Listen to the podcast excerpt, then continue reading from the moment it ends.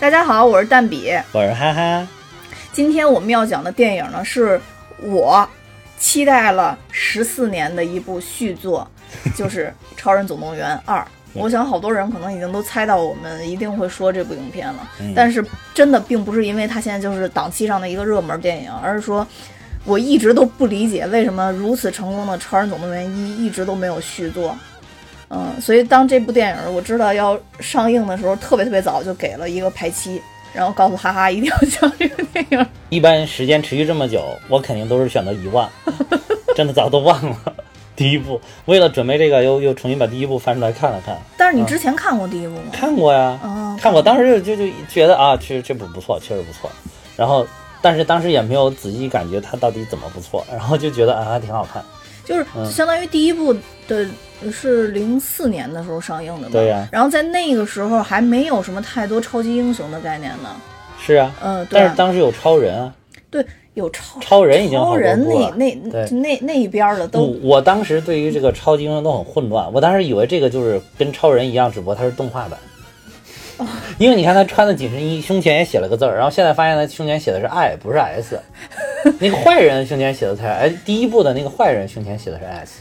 不是就就啊那会儿那么很傻很天真是吗？对对对对对，嗯，多亏后来漫威系列帮我们梳理了思路，告诉我们什么是超级英雄。告诉我们什么是 DC，什么是漫威，然后是这个这个皮克斯就是跟他们都不一样。对对对。但是后来发现，都快聚集在迪士尼的旗下了。啊你说迪士尼会不会有一天把 DC 也给收了？哦，我觉得真的有可能啊。然后现在现在，然后到时候拍一个什么超人大战钢铁侠，我觉得他很有可能最后把嗯所有的超级英雄都收了，那就真的是一盘大棋了。对对对是。嗯，我们先介绍一下那个嗯剧情吧。我从一开始大概讲一下吧。嗯就是我们的算是男一吧，叫鲍勃，然后他是一个超人特工，嗯他的主要的能力就是跟我们葫芦娃大娃的那个能力差不多，就是劲儿大，劲儿大厉害，然后就扔什么都能扔得起来，就大概是这样的，是对对胸口碎大石，类似于这种的。然后他的媳妇儿是叫弹力女超人，嗯弹力女超人的这个超能力是什么呢？就是就跟一个橡皮筋儿似的，来回甩，身上能放大缩小自己，也不是放大缩小，弹力自己，总之是 就跟个皮筋儿似的。对对对对，然后两个人呢，结婚以后本来是过上了平凡的生活，因为嗯他们想把自己的这个超能力给隐匿起来。嗯，然后鲍勃就一直在卖保险，然后但是嗯因为他心里还是有一个超人梦，想去挽救地球，然后成为超级英雄嘛，嗯所以他卖保险也卖的并不顺利。嗯但之后因为有一个坏蛋的出现，这个坏蛋自己没有超能力，但是他创造了一些设备，就嗯像。仔细琢磨，有点像钢铁侠，对 对对，但但是他道德干好事品。质不行，对对对道德品质不行。他是小的时候受到了这个这个这个男超人叫啥？鲍勃不是他，他还有一个名字，就是男超人哦，不可思议先生，incredible，、啊，英克哦，发不出这个音来哎，不是不是，就是他还有个中文，这个翻译还有个中文名字，男超人男超人啊，反正就是这个这个就是 Mr. Incredible 是吧？超能先生不出来呢？发得出来的。这个，然后就是他，就是他受到了他的伤害，就是他本来想帮忙，嗯但是可能这个这个南超人就一直不让他帮忙，嗯嗯嗯，然后就是觉得怕他会帮倒忙，而且其实是主要是为了保护他，怕他受到伤害。然后他又觉得我一腔热忱被你泼了一大盆冷水，嗯，所以他长大了之后心里面就变态了。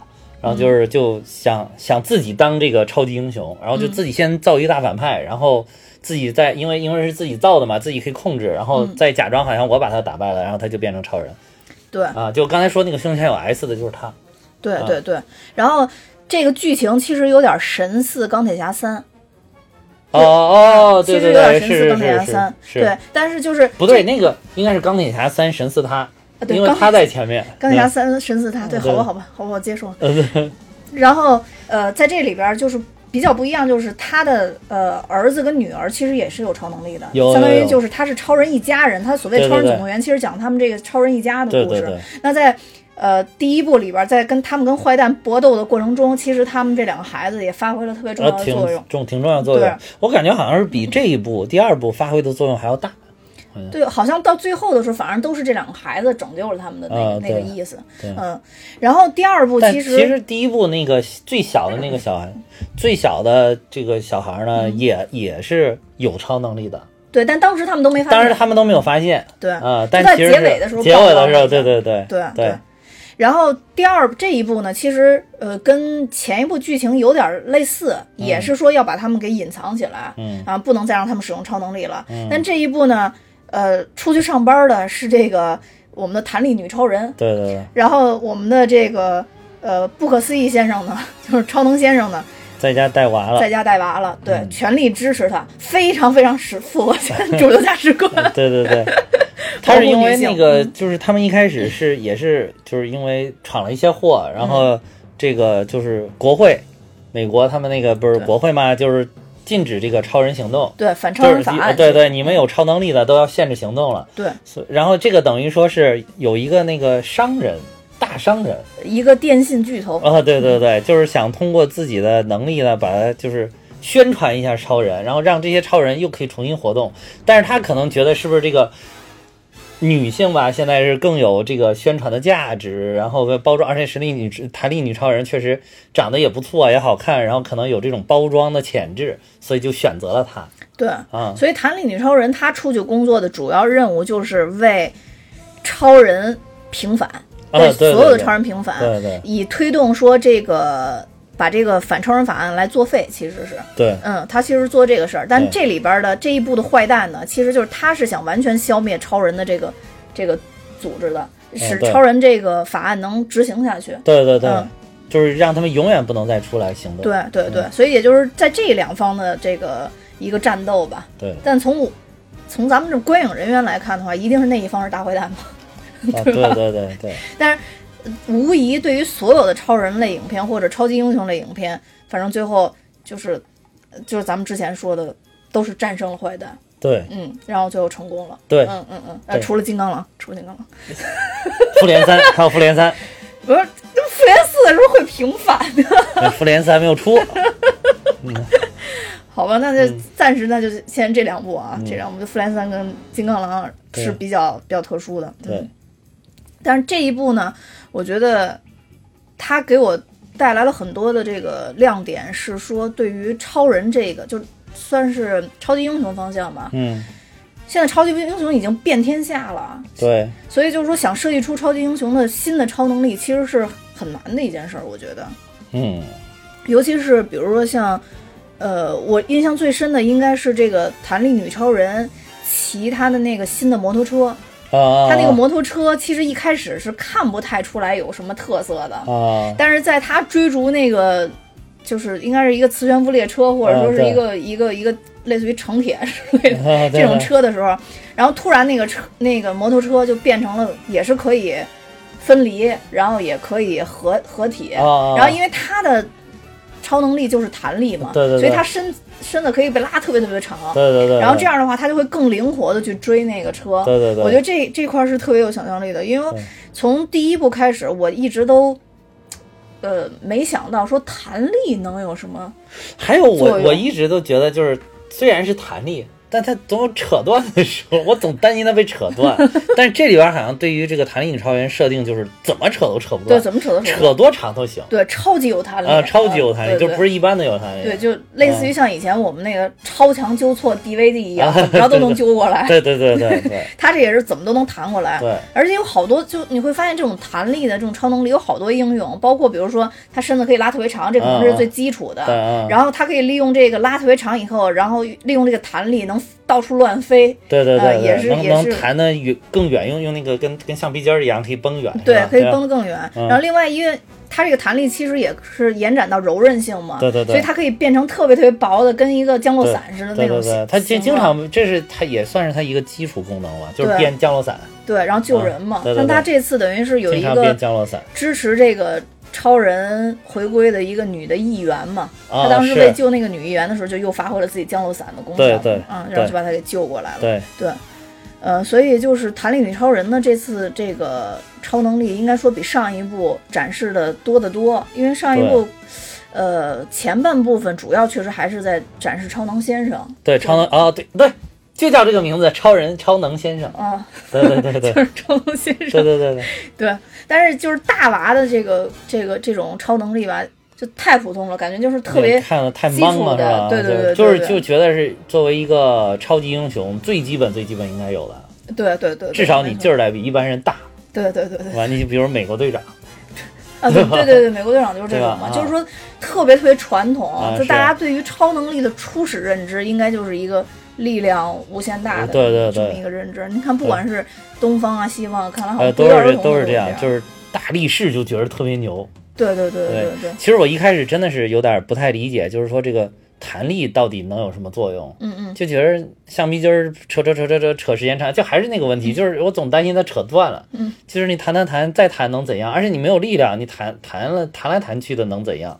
但是后来发现它这个这两部都是把这个弹力其实发挥的挺淋漓尽致的。对对。嗯然后除了这个妈妈的这个这个这个弹力的部分，其实这里边还有一个特别重要的就是，嗯呃，我想说的就是那个那个他那个姐姐，啊啊，嗯，就在叫翻译叫什么？八小倩。八小倩，这个翻译到底是怎么翻译？它就它到底英文名叫啥？我真的是没没搞明白。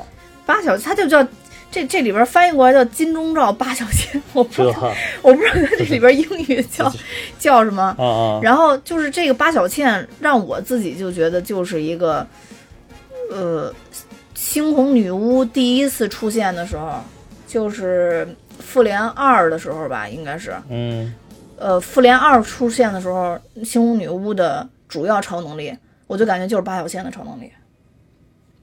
猩红女巫当时就是罩住，弄出一个罩子来，然后能把别人保护住。八小倩第一部最主要的功能也是这个，当然在这里边也是了，她保护弟弟的时候也是用的这个。复联二里边把人罩住，对，就哪是个地方？就是猩红女巫她的特别多的超能力都是罩住，罩住完了以后，然后就是比如说别人过来扔过一块大石头之类的，然后就能碎，有好多地方都有。是吗你是鱼，对，你可以回去看一眼。我知道你只有七秒的记忆，好吧，你可以回回去看一眼。对，所以当时看这个八九千的时候，嗯我就感觉它就是跟星空女巫是一样一样的。对，但是它比星空女巫，我觉得这个超能力还是要弱很多。它主要就是一个是能这个保护罩，另外一个就是能隐身嘛，主要就这两个。对，能隐身。嗯然后不，它这里边其实还有一块，它是它是，呃，可以就是移动东西的。它跟那个星空女巫是一样的。开头那个就是钻地的那，跟那个钻地魔似的那个出来的时候，它其实是有移动石头往上打的。啊，是吗？对对，有操纵石头往上打的。哦嗯，所以我觉得这一块是，哎呀我看得也是这么不仔细也是突出它边，哦我是边看边拿就就边记在手机上了。哦嗯，所以当时这八小倩的这个这个能力，我也就是比较认可，因为哦零四年看的时候还。对这种能力没觉得有什么特别突出的地方，但是因为看见识过猩红女巫以后，就就我当时就特别厉害。我我就会想，他就是他发的那个就是保护罩嘛，就是嗯他要是能当波儿给他发出去，多多牛！对，但是对啊它好像就是就是能能能隔空隔空嗯拿物，然后把这东西弄过去。你看猩红女巫好像是可以发波儿，是我我感觉这里边相对弱的其实是他弟弟，就好像就跑得快，除了跑得快，其他也不会啥了他弟啊，就是快银。哎呦，那他们俩是不是就是这么设计的呀？这个不知道哎那真的就是快银。是啊，快银。哦，我然后我真没他那个往这边想。还有就是我感觉挖掘了一个好大的一，个还有就是我觉得他这里边的这些超人的设计，就不光是他们这一家人，嗯就还有一些里边涉及到其他有超能力的，包括这个寒冰侠，嗯，包括第一集里边出现了更多这种有各种超能力，还有，哎，这里边有没有？还有还有一个能能呕那个岩浆的那个是第一集的第二集，好像是第一集的。呕吐侠啊，对对对，呕吐侠他就吐出来都是岩浆那种。嗯其实这种就是很像漫威的 X 战警系列，就他们啊整体都很像 X 战警系列，嗯，就变种人这种。嗯，对对对。然后之前我在在网上还看了一个观点，说有好多那个嗯。好多人都说，呃，就是零四年那一部嗯。是模仿神奇四侠，啊，就好多人都说是哦模仿神奇四侠，但是因为神奇四侠扑街了。然后就体现出这一部的好，然后好多人就不不承认这一点，不，这个这个没有考证啊，这个我不知道，但是有有有这种声音。嗯。但你你刚刚说那个真的是有点像快银跟猩红女巫。对啊，对啊，是嗯是，哦，你你真的回去看一眼《复联二》，那猩红女巫这点对比跟八宝倩真的特别像。嗯嗯好吧，反正就是我觉得他弟弟稍微弱一点，就是一直在跑。尤其我回看第一集的时候，啊，更是把跑发挥的淋漓尽致。但是除了跑就没有其他了，就一直在跑。但是他弟弟那个嗯跑，就有一段让我印象特别深，到现在我都能想起那段，就是他跑跑跑，突然进河里了啊，能在水上跑，啊对对对他自己都没想到，对自己都没想到就自己然后愣了一下，发现哇塞，我还能在水上对对，跑。觉，得自己特别牛逼。对对对。对。对，就是那种。但是你仔细想，如果他要真的能跑特别快，按照啊，闪电侠的理论，他其实是可以穿越时空的。哦，这可能是他还没有发觉，等他再长大一点，他说发觉了，哦对对也许在原来他是三里边闪电侠，还有对快银跟闪电侠，对，对。就可能就会有这个部分吧。嗯然后当然就是最重头的，我们要留到最后讲，啊。就是我们这个小杰，啊。就最小的这个小弟弟。然后这次已经妖魔化了，就是十四年之后还是婴儿的小杰，还是婴儿，对，还是婴儿的小杰，已经展示他无数的超能力。对对对，啊，就是我在小杰身上，我觉得有有特别多、特别多的想象力，啊尤其像这次，就是类似于像孙大圣的这种，就是什么都行，一下能变出好多个自己，对对对都不用在身上拔毛，对对对对 直接就变成好多个自变一堆出来，对对对对啊，然后还能穿墙，对，还能穿墙。啊然后还有就是他那个怪物的那个，其实也挺逗的。啊，可以变小怪物，对，可以变小怪物。嗯然后还有就是身上可以放火嘛，然后有、有有有火焰嘛。一弄着了。对，啊其实那个在这一次之前，好像有一个，就是他那个保姆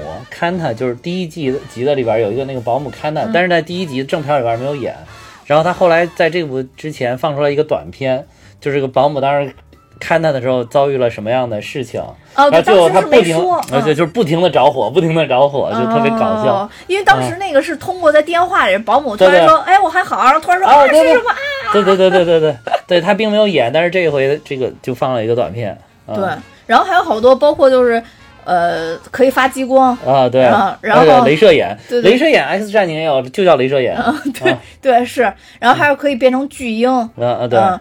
然后另外还有一个就是他那个维度的那个，就是说他哦。他他到另一维空间之后，然后大家还能就是能听见他的声音，能听见他的声对对音对。那那点儿我就觉得他好像是像是化成那种电流一样，就是进到那个音箱里边了。对对对对对对对对对。嗯。然后我就觉得那个特别厉害，还有嗯，变形，这个也是孙大啊圣，对对，孙孙大圣的那个，啊嗯。然后我觉得神力就是他他能举起比自己个大的东西这一块，就应该是遗传他爸。他爸，啊对对这对很正常。对对对对嗯然后那个哦对，这里边还有一段就是他跟浣熊那个打架，那一段太搞那笑段真的很搞笑。而且我怀疑那浣熊也有超能力，你知道吗？那浣熊太浣牛了，熊还跟他较上劲了，那个浣熊对对对不打赢他不不罢休，我感觉。对。嗯，然后还有好多嘛，就是类似于像隔空遗物啊，或者啊是说什么你刚才说那什么钢铁化呀，还有就是特别多，然后可以像那个蜘蛛侠一样粘墙上，反正乱七八糟好多种。现在有大概有嗯十，它里边就说它已经见识它十三种了嘛，但实际上还有它没见识过，一共可能现在有十七种。啊是就是有超能力，但是小杰因为潜力无限，所以他可能还有未知的东西是没展示出来的。啊嗯，当然这一块儿我也怀疑，深深的怀疑他们借鉴了葫芦娃，因为 葫芦娃最后那个第二部的时候，啊不就七个娃化成了一一个娃，还哦是六个娃化成了一个娃。然后那个娃就是所有的功能都有，对对对，就在最后的那一个。就是我刻。我们有我们中国的超级英雄，就是葫芦娃，对 对葫芦娃，对对对对，就什么时候我就我高兴了，我就在节目里高歌一曲。来，然后这个小杰，这个是我在之后，如果当然有第三部、第四部，当然更好了，啊就是我我觉得最期待的。我觉得他的这个超能力一定是特最燃的对对，希希不知道他希希望他下一步能长大一点吧，就，但是他如果能长大了，可能就没有那么没有这么可爱。可，爱了。对，因为那个他哥哥就是也是那种就是小男孩，就熊孩子的那个年纪，他哥哥就是正好是熊孩子的年纪。啊，就是就挺可爱的。如果他也长成这样，那他哥哥怎么发展？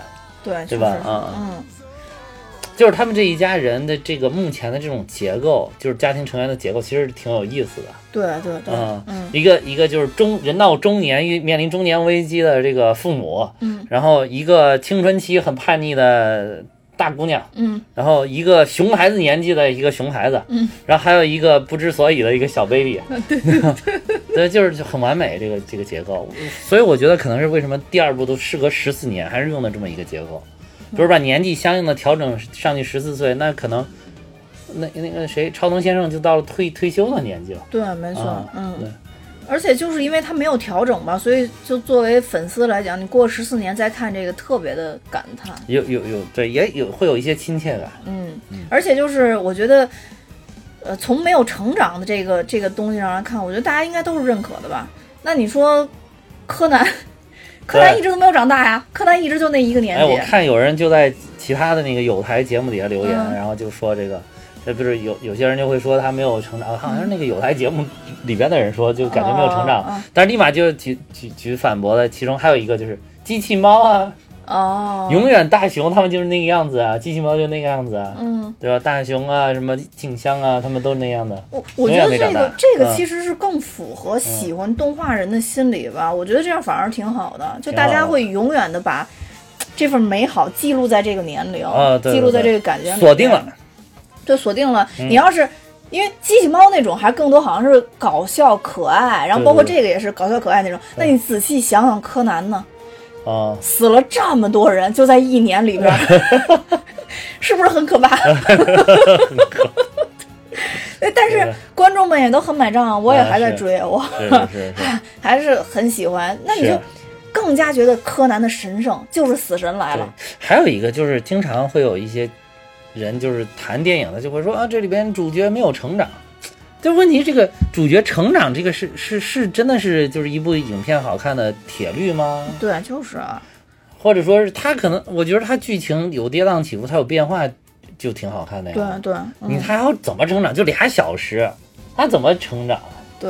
对吗？如果真的特别想看这些片子，嗯可以去看人物传记类影片。啊，嗯，我觉得这样看比较符合符合就是提这类问题人的预期。啊动画片真的不符合，动画片就是让我们永远留在对幼稚的年代，留在快乐的年代而已，所以不需要成长。对，比如有的时候他也不不幼稚，他就是纯快乐。对就是带个快乐，就是很，尤其是国外的很多动画片，就并并不幼稚，包括这一部，其实不不幼稚，反映了很多问题，并不幼稚对的。对对，嗯。这个咱们到时候后边要好好对对对讲一讲。我觉得中国好多动画片就是不行，也是就是仅把动画片锁定在幼稚的这个阶段，嗯嗯，觉得是低幼的看了，所以才导致不行有些。对，出来就好多动画片就是唱唱歌跳跳舞，嗯，就就没有什么了。对对对。嗯，就是，但其实是动漫是能够承载更多的年龄层，对。就这个日本就是做的是最好的，全年全年龄层都能看。对，嗯中国其实也有，之前咱们咱们其实也讨论过黑猫警长嘛。啊啊！其实黑猫警长是黑猫警长太成人像了，又就就就就很超前的对对那种感觉了，对对对但其实小朋友在那个年代可能看不出来太多东西。啊，看不出来对，嗯所以就是也也算是全年全龄年龄段能能看到一个东西。至少看人家主角是猫，哎，这挺挺可爱。嗯然后这里边其实还有一个，就像你说的那 X 战警那种感觉，就有嗯好多其他的侠。啊，对对对，嗯挺多侠的。对对对，然后还有一个嗯就是跟那个。呃，弹力女超人就是特别崇拜弹力女超人的那个，一个女的头发是斜着的那个，她是可以操纵空间移动的那个。哎，那你不是那个什么吗？灵，哎，不是不是灵蝶，叫闪烁，范冰冰演的啊，哦闪烁啊，哦，啊果然都能合上。对呀，X 战警啊，嗯，嗯，所以说想想创造一些特别突出的超能力，真的就是需要想象力了，对对或者说就是在本超能力上发挥更多的作用。作用对，就是让这个超能力玩更多的花活，嗯花活，对对对，就比如说，嗯，可能一开始我们只是看到这个这个熊孩子在跑步，嗯，跑得特别快，对。之后发现他能水上飞，对凌波微步，对，再之后发现。他能穿越时空，把复联三里面消失的人都带了回来，然后你就觉得特别牛逼，完了，对吧？就不一样，就是始终能玩出花活，就是这个意思，大概。对，就是、嗯就是这种想象力真的是对特动画片里边尤尤其需要的。对对对嗯，，超级英雄当然有这些东西，我们也觉得每次看完都觉得特别出乎意料，就觉得特别有想象力。嗯，我觉得国内好多电影里边其实也是缺少这些东西的。嗯，嗯，就你说电影有多好看，其实有很多点都可以体现它的就是观赏性的。我觉得，对对对嗯，不一定就是说就必须是有什么摔了跟头有了成长，或者说有有什么东西，就很多很多方面的可观赏性吧。我觉得，对，嗯。然后这这部片，这就是这一部跟上一部特别不一样。就刚才其实咱们也提到，就是说上一部主要是谭力女超人在家相夫教子，啊，这一部呢变成了超能先生在家相妻教子。啊，其实他他这个责任履行的不是太好，对对对对对 其实都没搞好。对，嗯所以你就你就会发现这个事儿特别奇妙，就是说嗯他能拯救全世界，啊，他能搞定所有人，但他搞不定自己家熊孩呃，子，对对对对对对，真的搞不定，而且而且他根本就不知道怎么搞定。对对嗯嗯他不是说他知道该怎么办，但是没有办好，他是压根儿就不知道该怎么办，对尤其是对他那个女儿，对，没错啊，，还帮嗯他约那个什么，哎，那是第一集还是第二集？这集这集这一集的是吧串了是吧？嗯，金鱼侠又出现了，你这超能力才厉害，随时遗忘超能，我的超能力就是遗忘，就是再大的烦恼该遗忘就遗忘，这绝对是种超能力，绝对是留下的都是美好的回忆。对你身上带着功呢，我知道。遗忘侠是吗？遗忘金鱼侠，金鱼侠就是金鱼侠。金鱼侠啊，然后就他爸这点儿，就是我觉得有几点吧。第一个啊就是。他确实也想说，他媳妇儿支持了他那么多年了，他想把这事儿搞好，对对对让他媳妇儿在外边安心的能做这个事儿。虽然他也特别想去替超人们出头，但他觉得太难得了，就是现在有这么一个机会，而且选中他媳妇儿，虽然心中有不甘，有不甘但还是让去了。但他又不想让他媳妇儿觉得区区这么一点事儿，我一个超能先生我就干不好。对嗯，对，所以就是通过这几点，一个是真心也想帮助他媳妇儿，另外一个也不想让他媳妇儿看不起他，啊对，所以就硬撑着。硬撑，所以他才遇到问题他也不给他媳妇儿讲，啊，对，没错，嗯。选择了隐瞒。但是殊不知，他要想象一下，就是 他面对的是三个超人，对对对对，真心搞不定。对，尤其是他们家最小的孩子，其实就是他体现了几个方面，一个就像你刚刚说的那个八小倩的那个青春期的问题感情方面的，对对对然后就是熊孩子成长方面的，就做题呀、啊上学呀、什么这方面的。另外一个就是无知，欢搞些呃，对，搞些恶作剧啊之对。对对对啊，那个无知的那个还是就是怎么着都看不好，他其实是放大了就是小孩不好看的这一点嘛。对对对嗯对，是。然后其实他这里边儿也有几个比较逗的，一个就是咱咱们刚刚说那个，就是小杰跑出去跟浣熊打架的那个，对，然后还有一个就是他帮那个他儿子算算数，啊算算数，那块儿也比较逗。对对对。然后还有那个就哎，让我那一点让我一下想起来那个就是解奥数题的时候，就是长大了我们才知道，分明我靠设个 x 就他妈弄出来了，不就是不不行，不能这么做。然后他好像那个超能先生做的就是那种他已经学过了嘛，所以他就是设 x 那种。嗯然后但是他那个儿子就说，呃，巴小飞是吧？他小飞就说。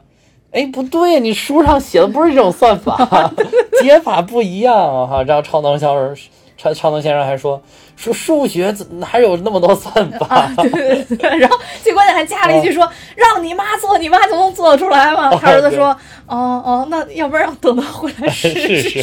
对对对对对对，我觉得那会儿真的也就崩溃了，对对对。就是我有一个朋友啊，嗯。特别逗，就是她老说她女儿就是老老跟她老公说她女儿笨，啊，然后呢，她老公就是老跟她说，咱们这么可爱的女儿跟天使一样，你怎么能老说她笨呢？啊就是因为他们家也是，就妈妈带孩子嘛，啊然后爸爸在外边上班这种，啊。然后有一天就是我我这姐们儿就突然就是甩手掌过来，就说我真的弄不了了，说你去吧，然后她就又跟。她她老公又跟她说：“咱们这样的女儿就跟天使一样，你怎么能说她笨呢？”说我去，然后进了那屋，还没三分钟呢，然后就 就听见她在那喊：“你是不是傻呀？” 说这怎么能做不出来呢？然后后来我那同学就默默又去那个屋里说：“你现在终于知道你闺女傻了吗？” 然后说也不知道像谁，像是这就是所以就从这块儿看，其实这个爸爸再 超能，可能也也不太灵。对对这个，对对对，我觉得感觉就是这块儿拍的特别现实吧，特别实际。是对对是对。然后还有一块儿我印象比较深的就是他黑着眼圈儿去找他们那个服装设计师的时候，哦，他说你博不能让士是吧？对对对，嗯让我那个是能不能带下是孩子？那个是按照一个这个服装设计大师的形象，叫这个伊迪丝·海德，他是这个确实是一位真正的就十分著名的这个好莱坞服装设计师，一嗯。生曾为四百三十部电影设计服装，共获得三十四次奖项的提名，夺下八次奥斯卡大奖。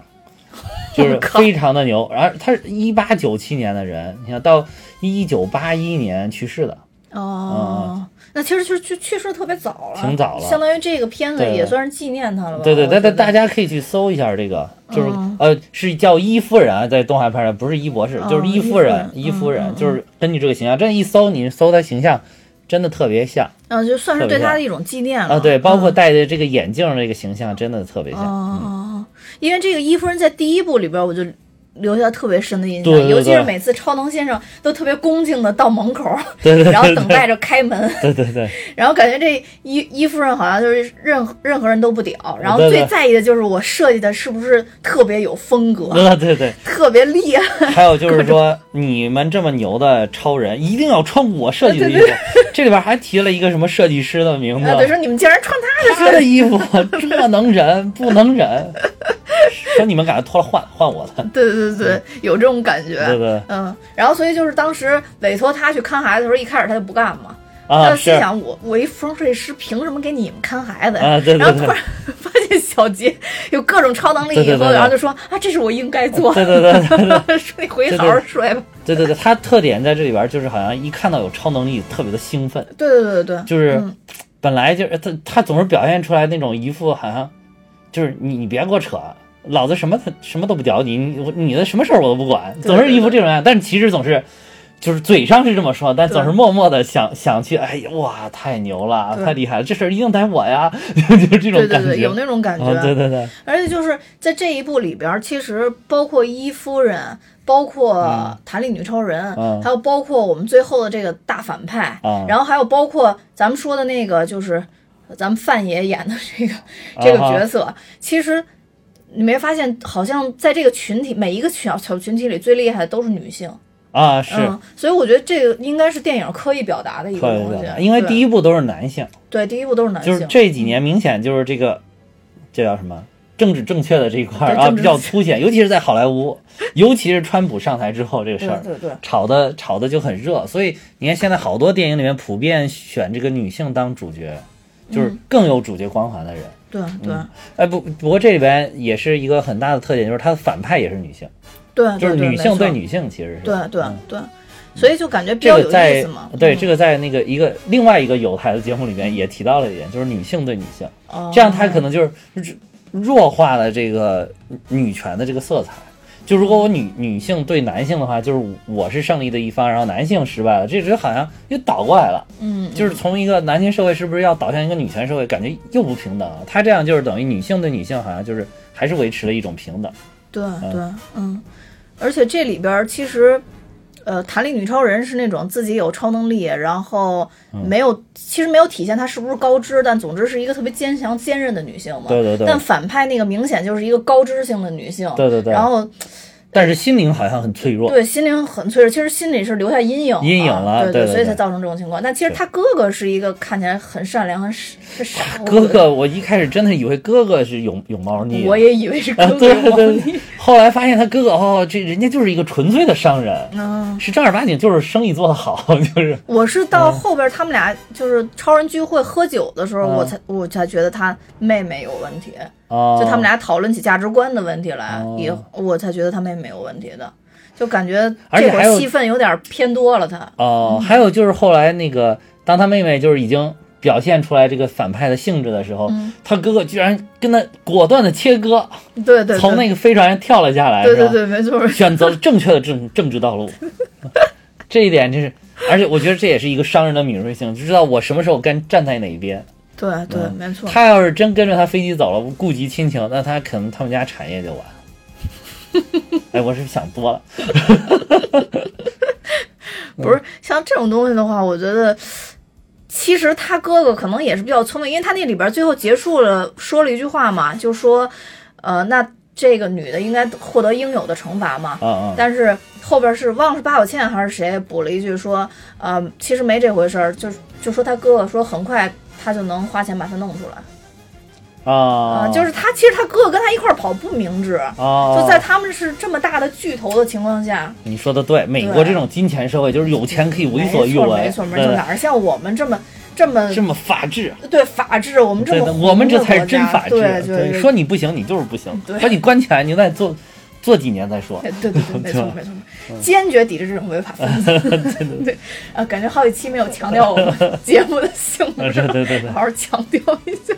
对，对，所以反正这一部的一个很大特色也是女权这一块儿嘛，啊是是嗯，我觉得对，也是凸显政治正确。因为上一部的时候，其实你仔细看，它主要还是有色人种这一块儿，啊就是相当于两两个比较重要的男性的这个超人，正好是一黑一白嘛，啊啊，嗯，就是那个寒冰侠对寒冰侠。跟超能先生，对，嗯。而且我觉得寒冰侠他媳妇儿特别逗，寒冰侠媳妇儿特别像那个《生活大爆炸》里边那个嗯，呃，就那个犹太人，叫叫什么来着？像那个，就是那个 Howard，对对对嗯，Howard，就是这个、这个寒冰侠他媳妇儿跟 Howard 他妈。在这里，其实是一个展现形式，就是从来不现真身，啊，都是粗暴的声音出呃现，对 对。就是这点儿我觉得也特别经典，因为对对，因为哎，零四年的时候好像还没有《生活大爆炸》吧？有没有《生活大爆炸》没有没有没有那会儿，那会儿对没有没有。所以就就感觉这个突然有一种很神似的感觉。对，而且嗯。就是这个寒冰侠这一部不是那个局长配的音嘛，嗯萨米尔森。然后就是我我当时就看是不是这一部请才请他，后来我去翻第一部那个演真，发现第一部配音也是他，嗯，其实特别合适。啊对。他性格跟局长就哇，特别像，对对对对。对，在这里边，他中间还一度被请来照顾他们家这孩子，啊是。嗯，然后后来也被戴了眼镜了。啊对对 我觉得他戴眼镜儿这个设计其实也挺有意思的嗯。对，嗯，他其实也是一种催眠的方式吧，算是嗯通过催眠，然后来把这些人控制住。对对嗯，我我倒感觉这这个也挺有意思的啊，是嗯他这个这个反派用的这个就是什么视觉催眠一样的，嗯而且名字我就我一直特别想笑，名字叫平霸，他啊，对，一出平吧，他一 出这个翻译，他一出来我就觉得特别像浴霸，真的，我就觉得这名字挺搞笑的。平吧，哎，但是但但这个特别贴切，你不觉得吗？啊是？它就是那个霸住平之后，啊对然后对对对。让让你脑子产生一些特别奇异性的东西，对，平霸，就是嗯。其实有的时候你去看这个翻译的版本，或者说去看啊。字幕，有时候也是一种乐趣。啊，对嗯，对对对尤其就是这几年，我觉得电影翻译的越来越接地气了。对对啊，对，就有的时候真的也会用一些比较贴近咱们平时生活的网络语言，然后去翻译这个东西，就感觉特别的搞笑。是是，就是你要看英文的话，你能领领悟一些就是中文翻译出来翻译不出来的那种梗，但是如果你看中文翻译呢，就是英文原有没有的梗，它又加了进去，就对挺对其实这里边有一点用了那个特朗普的竞选口号。嗯。特朗普是什么 “Make America Great Again”，、嗯，这边有一句是 “Make 什么什么什么什么 again” 哦啊，哦哦，不是 “Great Again”，是 “Make 什么什么 again”。我当时记着嗯。没记下来，然后但是用了这一句，凸显了我现在这个英语听力的水平。真的，凸显了你政治敏感性。政治敏感。对，只有你这样才适合在单米哈哈继续工作下。去。对对对对，然后这一部的剧情里边，其实我看网上有好多网友在吐槽啊，就就说不好看呢、当然，我个人给这部《嗯超人总动员二》打分已经相当高了，嗯在我心里已经超过《侏罗纪二》了。嗯，哦在我心里能超过《侏罗纪二》。哦嗯，然后但是很多人都说这个这个片子的剧情还是比较平庸的。其实我觉得，超级英雄类的影片还能设计出什么样的偏离的情节，真的也没有了。嗯最最后基本上就是正义胜利，反正你不管怎么着都是出现坏人，然后我去打坏人就，我觉得正义胜利的。对，你要让我看，我觉得超级英雄的影片，现在除了《复联三》砰弹了一下吧超级英雄都灰飞烟灭，这个不平庸，其他都差不多，对，都差不多。都是最后把坏人打死了或者打败了，对，嗯这个对观影人的心理啊，嗯，各方面都是最合适的。对对对，嗯，我在电影院坐两个半小时，最后我看我喜爱的英雄被打死了。我为毛要买票去看呀？对呀、所谓的爽片不就为了让我爽吗？这一下让我给憋住了。对呀、对呀、嗯，所以就是这种感觉特别不好。嗯，整体来说，超级英雄类的片子，既然它已经是有这个套路了，所以我觉得是要想创新的话，就是从方方面面去在其他地方找突破口。比如说我们之前说的，更多的超能力的类型，对然后更好的画面的展示方式。对对可能对于电影来说，可能更多的有一些 CG 的技术是可以让我们去关注的。其实这些都是一些关注的。哎，这个 CG 技术真的是，因为这不是准备这个回看了第一部嘛？嗯你看第一部制作的那个，就是当时觉得皮克斯已经相当牛了，但是嗯你现在再回去再看，哦，那当时还有很多画面制作还属于比较 low，、对对对，那嗯个就是包括动作的平滑度啊、真实程度，包括那个场景的真实程度，对对，包括那个光影的效果都还是有差距。其实这里边对你说到这儿，我嗯。再提一个，就是这里边儿那个他那个不是有一个船出海的镜头啊？哦，是，嗯，就其实那个船出海的镜头有有一部就是船头波动那个浪花的那个、哦。那个那个设计。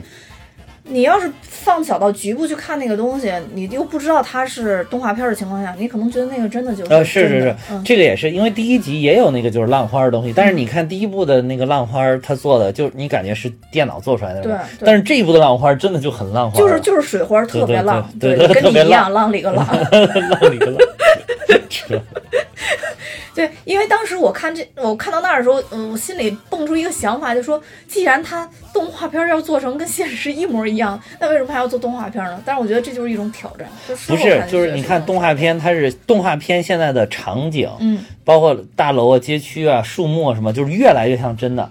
但是动画片里面的人物始终是卡通的，啊，对，始终这个是动画片坚持的这个点。对，哎，就是你你其实也能把动画片的人，就是你要是使劲儿加工、使劲儿加工，也能做的非常像真人。啊，对，没错，比如说就是过去那个，呃，叫，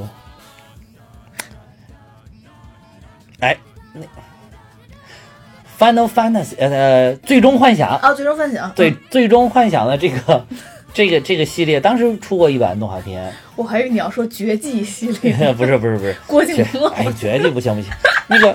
最终幻想过去就做过一个动画片，其实那里边的人已经很像是真人了，但是那个已经非常非常久远了，嗯。应该是在十几年前的做的嗯。，我知道，嗯嗯，但是现在如果想把当时都能做成那样，现在要想把这个人物真的就就做成跟真人一样，其实并不是什么太大的问题，我觉得。对但是就是，但是你是动画片给小朋友看的，一定要有这种可爱的形象在里。对对对，没错，嗯。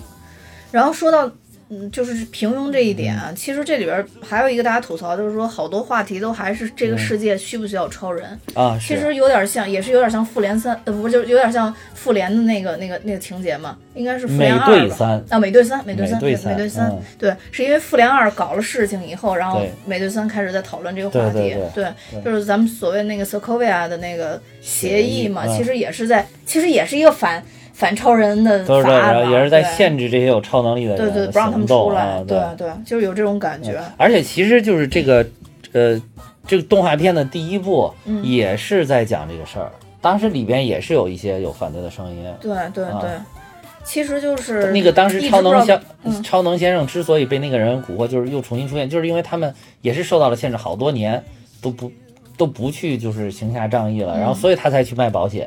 对对对对对对，确实是。嗯，然后等于是那会儿弹力女超人就是觉得就是应该就是应该。安安稳稳的啊生活，对对有这种感觉。对，这里边其实弹力女超人也是，嗯就说既然法律这么规定了，虽然这个法律感觉好像是不太合理，但是它既然这么规定，那我们就应该执行法律规定了。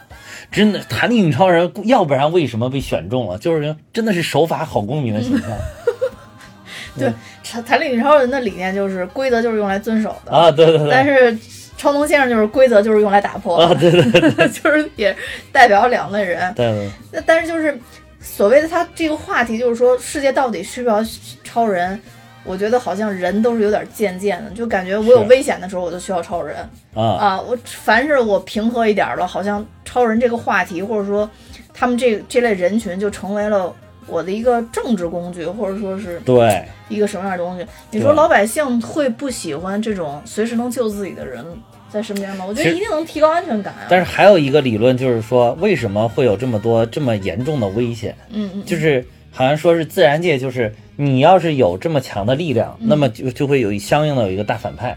哦，嗯就是如果没有这些超人，那么你所面临的威胁可能是就是普通威胁，比如说你出，就是不能是你出门啊，就是就是比如说某个人出门，呃，那他遭遇的可能是车祸呀，嗯嗯嗯嗯。对吧？或者天上掉了个鸟屎，正好砸头上啊，嗯对，就这种事儿。但是如果你有一个哇上天入地无所不能，什么都能变的人，那他可能就有相应的一个大反派，比如说那个复联里边儿那外星人就来了，嗯。对吧？这这种，他一就是说这个是真的是正儿八经有这么一种理论，就是因为因为好多就是说世界就好像是正负的嘛，不是？你发现有什么物质还有反物质嘛，嗯，就是就是它总有一个相应的东西啊。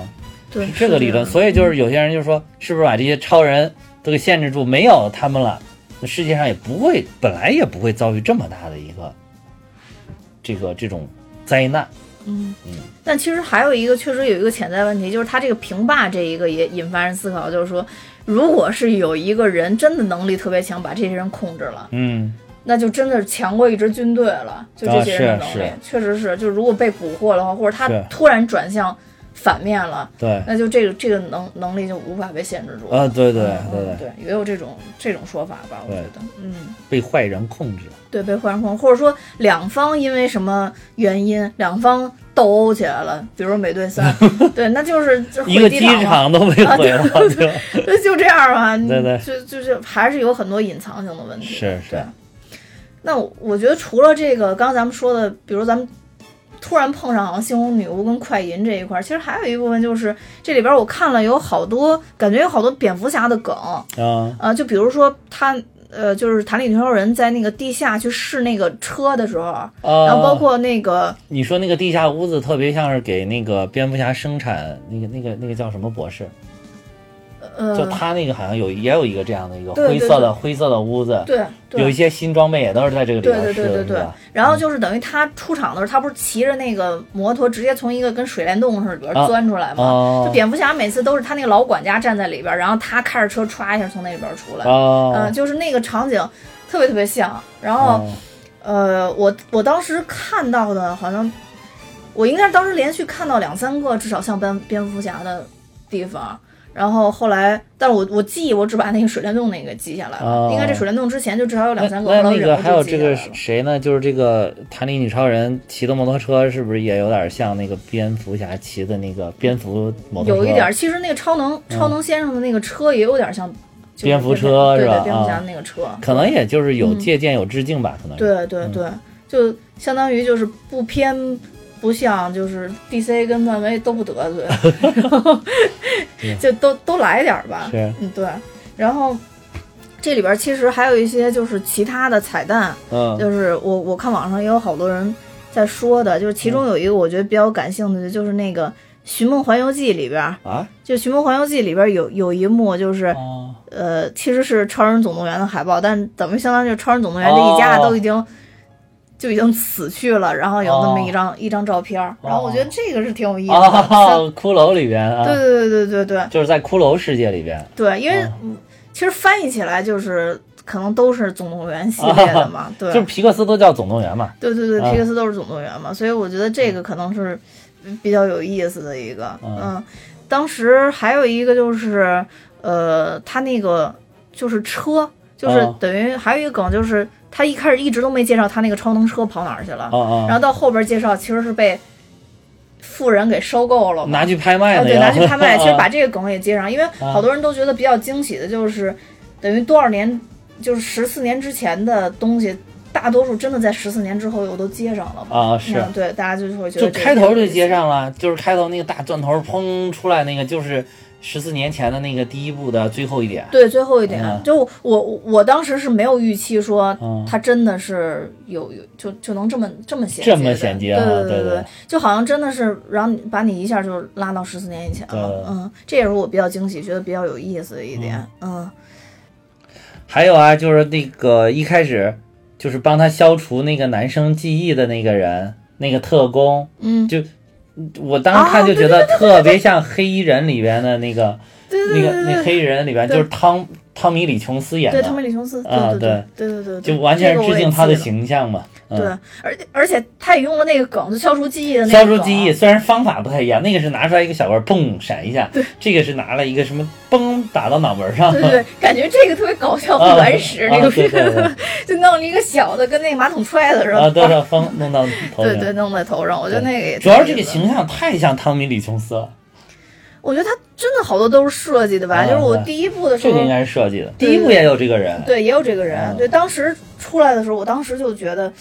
就感觉特别像，嗯。但那个时候可能还没有现在蛋比哈哈这种敏感程度，然后当时就，一下就记下来了，对对因为他这个里边这个呃形象，他整个的性格也特别像黑衣人里边的，嗯性格也是说话冷冷的，冷冷的，特别啊，低没有，表情，说话冷冷的，对对啊，但是该该帮的时候就其实就啊对对就是其实是鼎力帮忙的对对对对对。然后还有一个就是我真的不知道，我真的是在网上看的，啊就是说在所有的这个。这个《超人总动员》里边嗯都有 A 幺幺三这个这个这个这个数字，是吧？对对对，然后 A 幺三这个数字，然后包括什么呃赛车总动员啊什么哦都出现了。这是他他嗯的有什么用意吗？这个 A 幺幺三呃，就是 A 幺幺三其实是呃皮克斯这个动画工作室的一个标志性数字，所以它的动画里边都会隐藏这个 A 幺幺三。啊这也是我这次看我才我才知道的。啊它其实是他们那个加州动画学院的一个教室的一个门牌号。啊啊嗯，然后因为皮克斯的主创人员大部分都毕业于这个学院，就是这个动画学院，啊。所以他们喜欢就是相当于在里边埋一个梗，啊然后埋这个东西。在这几部动画片里，分别有比如说汽车汽车的那个、啊。汽车那个车号，然后比如说门牌号，然后还有一些就是。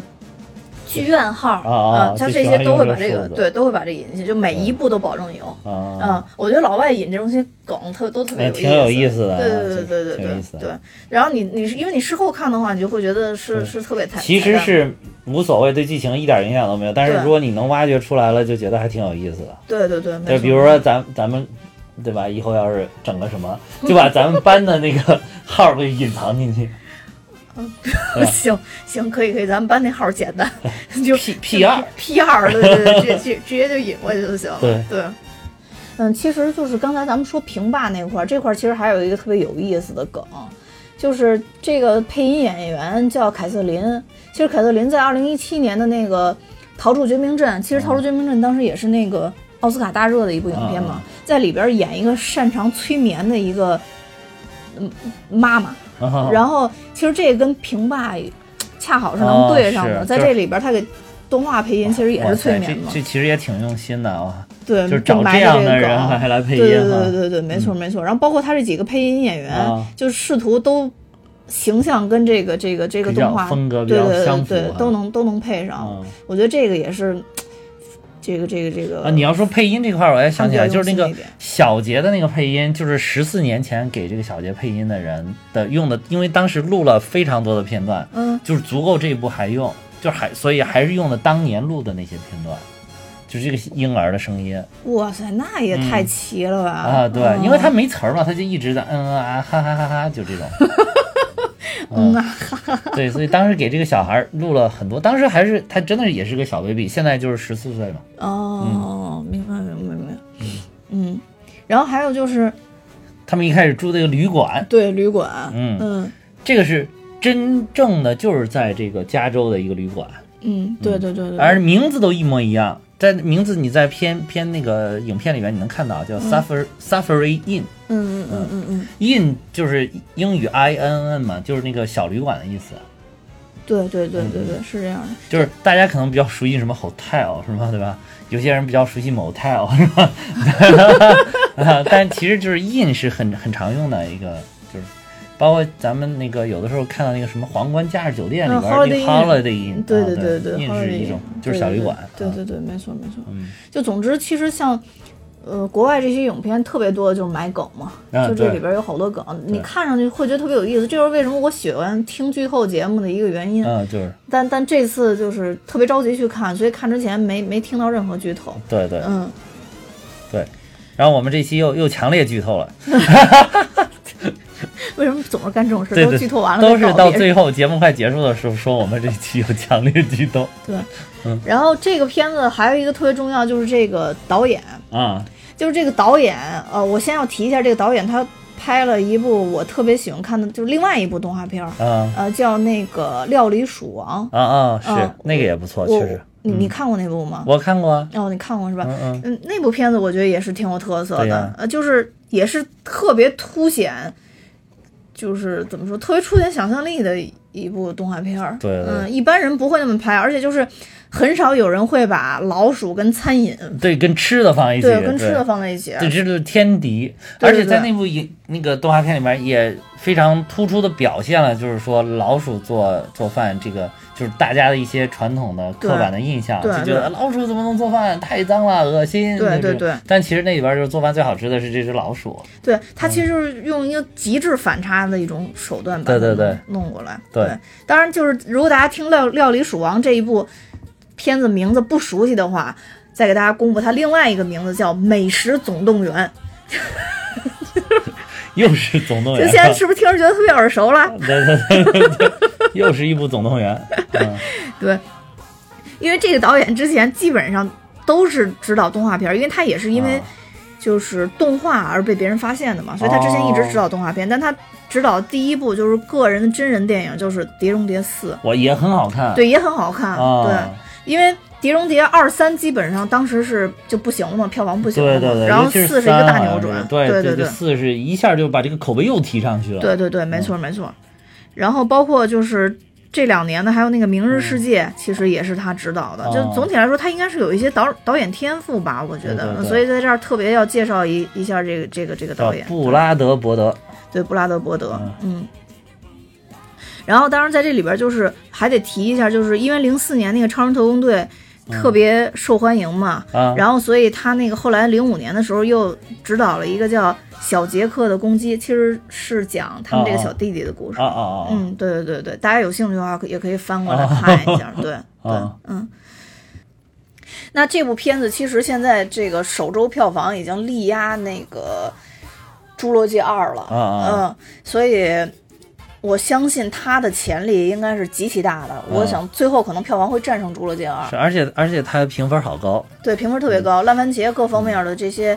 相当于比较有微信的网站都给了很高的一个评分，不过动动画片想超过那种真人演的不太容易。嗯，对，也是受众群体可能不太一样吧。中中国的家长往往觉得就是这个中国的人往往觉得这个动画片都给小孩看的。嗯，哎，其实也不是啊，其实美因国这个为现在的家长，嗯就是零四年那会儿、嗯看这个动画片的人，现在往往都做了家长了。啊是，对，我觉得可完全可以那个有可能，而对，其实是在美国的话，也是动画片是很一般是很难超过这个真人演的电影。对对对嗯对对，但是希望有童心的人还是去看一下。我相信你看完二以后，即使你没看过一，你也会想翻回去去看一眼。啊是，嗯啊，我就是翻过去看了一眼，嗯，你在你之前看过啊，但是因为你但我是为了做节目，啊，因为呃确实好看，一也好看。我觉得我一嗯应该看了至少有十四五遍吧。是啊，是吗？对，我看了非常非常多遍。嗯，对。有这么多遍的，我只只有《狮子王》。哦，我狮子王可能比这个还看的少。是吧嗯，对对对，嗯，我《狮子王》看的遍数最多。嗯主要当时我看主要是喜欢那个音乐《狮子王》。呃，主要可能因为当时你有钱买录像带。对，可以在家任性的随意的往回倒，倒倒倒，就是倒到那个有音乐的地方啊，听一遍啊，没听过瘾，再倒回再再来一遍。对，不像我是那会儿就不行，没这财力，然后只能只能到零四年的时候，才发现自己喜欢动画片儿，然后再再倒回去，然后就通过下载的手段，然后然后然后来看啊对对对，，嗯，突然觉得，要不然这一期最后配一个《狮子王》的音乐，噔噔噔噔噔噔噔噔噔噔噔噔噔噔噔。希望以后让你们配音乐的时候，你们都好好发挥一下。上次让你们配《西游记》，瞧你们俩给我配成那样儿。这现在你又开始噔噔噔噔唱，不要不要，这个有感而发，跟那个完全不一样。嗯 好吧，那我们今天说的也挺多的了，啊那我们今天就到这儿，趁着就是现在正好在档期，让大家都尽快去看这部影片，一定不会失望的。好的，嗯，那就这样，拜拜。再见。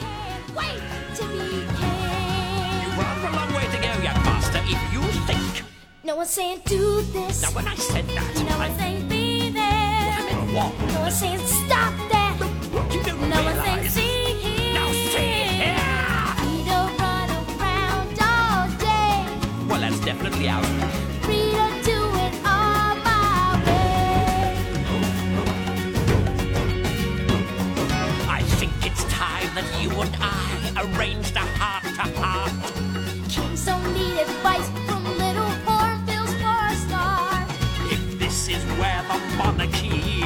count me out.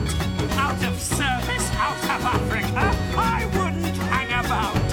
This child is getting wildly out.